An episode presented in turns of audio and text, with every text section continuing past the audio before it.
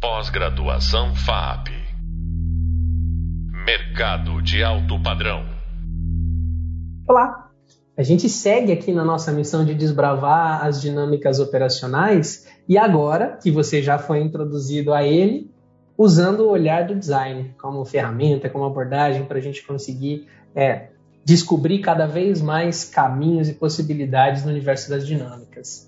Eu sou o Guilherme Freitas, você já me conhece, sou professor aqui da disciplina de Dinâmicas Operacionais e no podcast de hoje a gente vai falar sobre as organizações contemporâneas, como que elas se organizam, o que, que elas pensam, do que, que elas se alimentam. A gente vai investigar um pouco mais com a participação aqui do meu queridíssimo amigo René Esteves, que além de ser líder da operação da 2RPNet, está envolvido na operação de outras companhias importantes do mercado também, é um, um, fera na parte prática, na parte teórica, é uma pessoa que eu admiro e respeito pra caramba e trouxe para dividir com vocês um pouco do olhar que ele tem vivendo na prática os temas que a gente vai falar hoje. Tudo bem, Renê? Seja muito bem-vindo. Tudo bem, Guilherme. Muito obrigado aí pelo convite aí, pelo marketing também. Obrigado. é verdadeiro, viu? É verdadeiro, porque a gente já conseguiu trabalhar em várias oportunidades juntos, pessoal, e sempre foi muito bom, muito enriquecedor. Por isso eu queria que vocês tivessem a oportunidade de ouvir também o Renê no nosso podcast de hoje. Quando a gente fala desse tema das organizações, principalmente nesse contexto que a gente tem da nossa disciplina, é muito comum a gente ouvir sobre metodologias e modelos ágeis, a coisa lá do Agile, que são aplicados à construção dos novos produtos e dos novos serviços, mas pouco a gente explora no mercado os impactos que existem na maneira como as empresas se organizam quando elas assumem uma orientação baseada nesses modelos ágeis. É, afinal de contas, uma empresa, mais do que uma máquina de lançar novos produtos e serviços ou mais do que apenas a entrega básica, também precisa respeitar uma série de estruturas financeiro, RH, jurídico, administrativo. São áreas que são carregadas de rotina e que, quando a gente olha para a base conceitual, elas parecem até meio opostas ao pensamento do Agile, ao movimento ágil como um todo, e àquilo que ele traz como referências para a gente como que a gente faz para estruturar uma organização a partir dessas novas matrizes, desses novos jeitos de pensar? Até porque o, o Agile, ele não é o único né, jeito que a gente tem no cenário de hoje. Muita gente pensando muita coisa legal sobre esse tema e praticando muita coisa legal. Foi justamente por isso que eu trouxe o Renê aqui para conversar com a gente. É, e eu já começo, Renê, te indagando qual que é a visão que você tem para como as organizações vão se estruturar no futuro, pensando um pouco que esse futuro, esse conceito de futuro já é um pouco que a gente está vivendo hoje, né? Então é uma pergunta que ela tem ali duas roupagens. É como que a empresa, as organizações se estruturam para o futuro e como que elas precisam ou como que elas podem se estruturar para esse presente nosso que já é o futuro de uns anos atrás. E aí entender com você um pouco das experiências que você está vivendo também, dos desafios que você está tocando na estruturação da própria equipe da 2RP. E aí, o que, que você me conta? Muito bom. É, primeiro, bo boa introdução, tá? Bem, bem coerente. E eu acho que o futuro barra presente das organizações, eu acho que você, a gente acabou colocando um tema que ele é bem. que tem um, um, um bom fit aí, que é agilidade, né? E aí, por que eu estou dizendo isso? Porque na minha origem, né, sou formado aí em computação, majoritariamente, mas em algum momento eu me especializei um pouco em métodos ágeis para desenvolver produtos, né? E, e, agilidade a gente pensa, muitas, confunde, né, muitas vezes, com velocidade, né?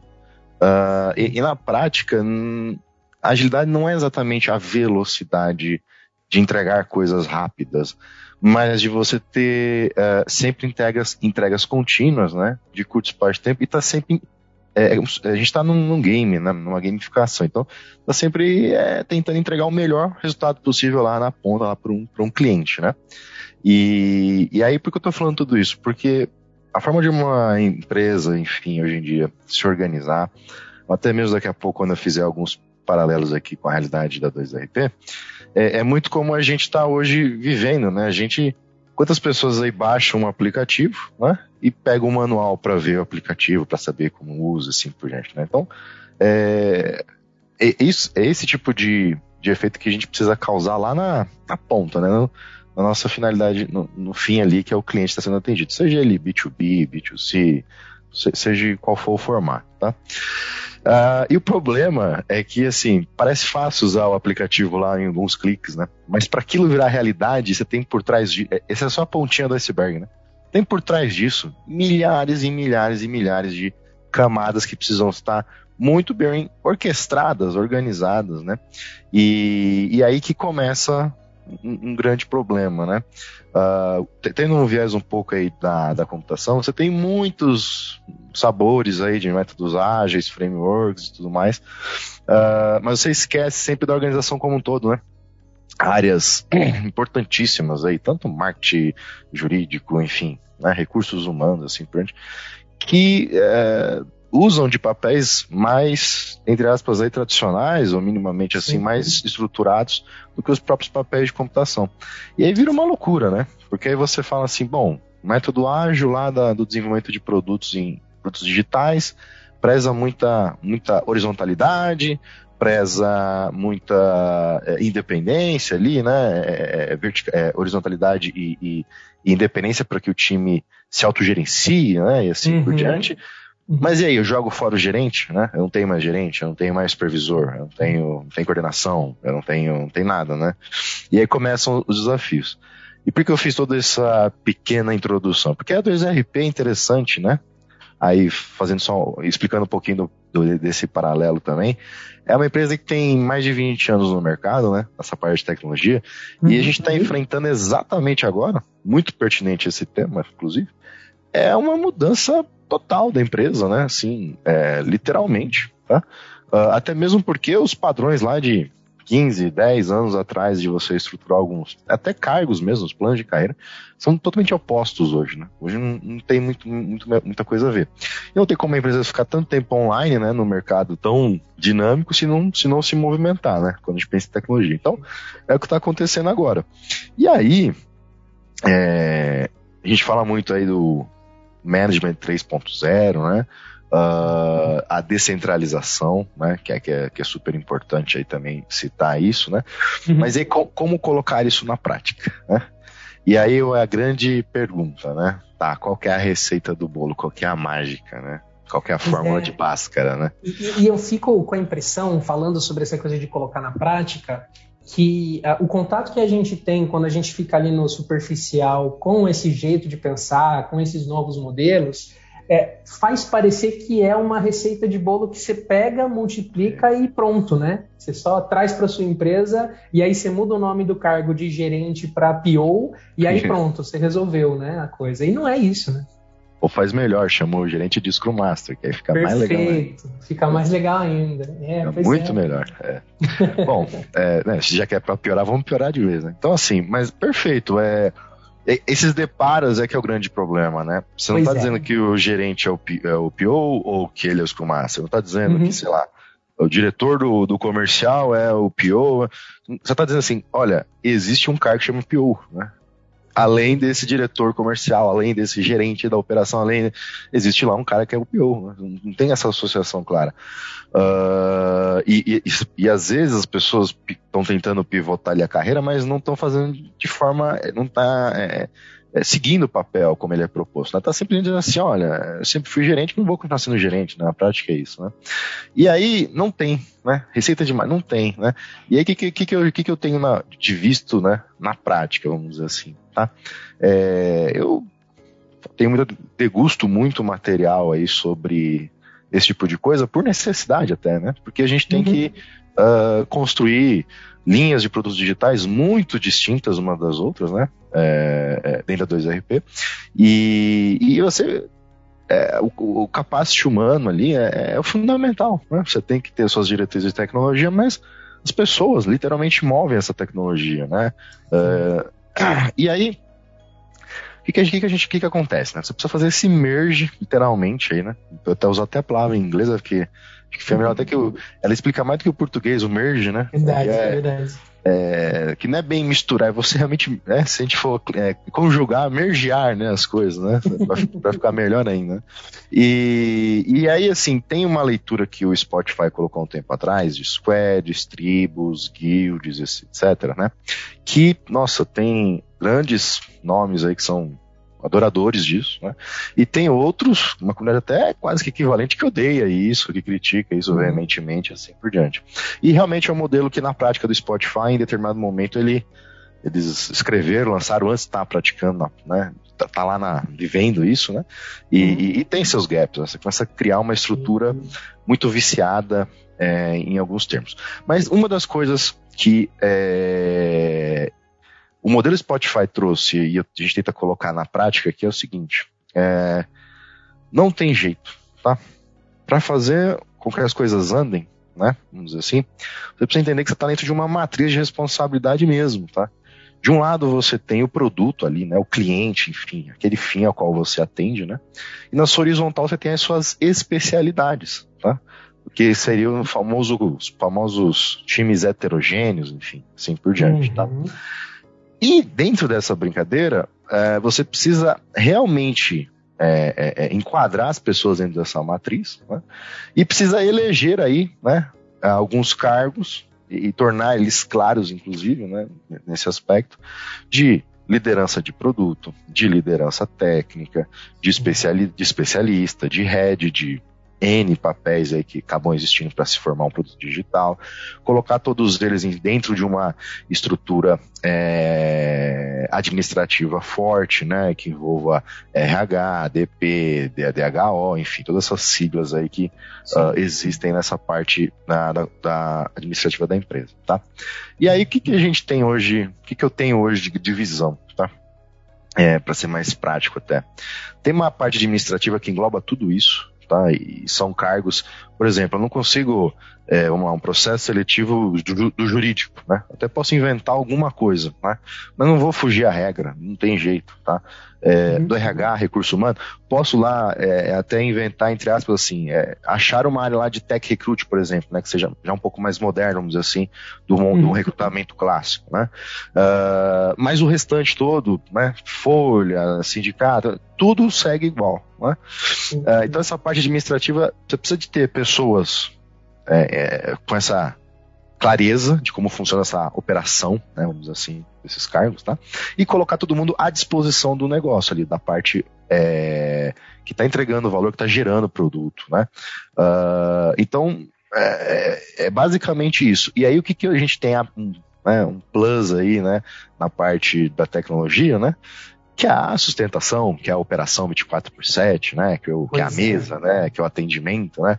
E que também tem a sua, é, seu, a sua forma de existir já tradicional, né? O que tem de diferente é o que, que eu estou suportando, o que eu estou sustentando, enfim, mas é, turnos, retornos, enfim, né?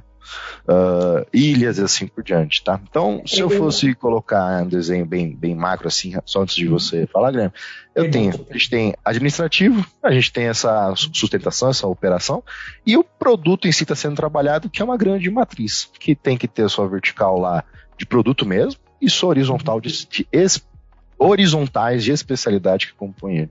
Tá? Perfeito, perfeito. É, eu gosto muito do, dos exemplos práticos que você traz, Renê, no contexto da tecnologia. Primeiro, porque eles são imediatamente aplicáveis a qualquer pessoa que esteja nos ouvindo que está numa realidade dessa, mas eles também são aplicáveis, tanto conceitual quanto tecnicamente, na realidade de qualquer outra posição, por dois motivos muito simples. O primeiro deles é que, apesar das nomenclaturas poderem mudar um pouco, essa lógica de lançamento né, de, de, novas funcionalidades ou em outras áreas de é, novos serviços a serem oferecidos ou novos produtos a, a serem ofertados pela empresa, é, essa lógica ela tem mudança de participantes, mas ela tem a, a, preservação dessa, dessa estrutura base que orienta a dinâmica corporativa. Então, você pode aplicar isso num é, escritório de advocacia, você pode aplicar isso ah, numa fábrica. Esse jeito de pensar, ele é, é bastante multiplicável. E, em outro lado, a, a face de tecnologia, ela para mim é bastante agnóstica, porque pensar numa empresa hoje que não dá um olhar atento para a sua camada tecnológica, para a sua infraestrutura tecnológica, é pensar numa empresa que não se sustenta nos próximos anos, né? Talvez não se sustente já hoje. Então, é, o exemplo da sustentação que o René colocou, por exemplo, é, a gente tem muitos clientes na área financeira, por exemplo, que eles não vendem tecnologia, mas se eles não têm uma infraestrutura tecnológica que respeita essa lógica que o René está citando, a estrutura não para de pé. Imagina você precisar fazer uma transferência ou fazer um saque no seu banco de madrugada e simplesmente não funcionar, porque alguma coisa na TI deu pau. É, então, é amplamente multiplicável essa, essa lógica que o René trouxe para gente e muito aplicável à realidade de qualquer um que está nos ouvindo aí. Eu acho que é bem legal, René, as suas contribuições, principalmente por conta disso, né? Não dá para a gente esquecer que é, a complexidade da operação ela não se limita a você lançar um produto ou um serviço, né? Tem todo um arcabouço operacional que precisa dar subsídio para essas frentes acontecerem, independente do contexto e do cenário que a empresa está vivendo. E o livro não explica isso, tá? Não explica, não explica. Aliás, eu vou até além, Renan. É, o tanto de vezes que eu já ouvi o pessoal falando nas empresas, ah, vamos lançar um MVP disso. E aí você vai ver o que, que é o MVP, é um processo é, mal acabado, que está faltando ponta, que tem coisa solta, mas aí chama de MVP para parecer que está num contexto ágil, né? Então, no fundo é só um processo paliativo mesmo, né? Vamos chamar as coisas do, do jeito certo, né? É isso. E, e, toda vez que você acelera qualquer entrega, em qualquer área que seja, inclusive, tá?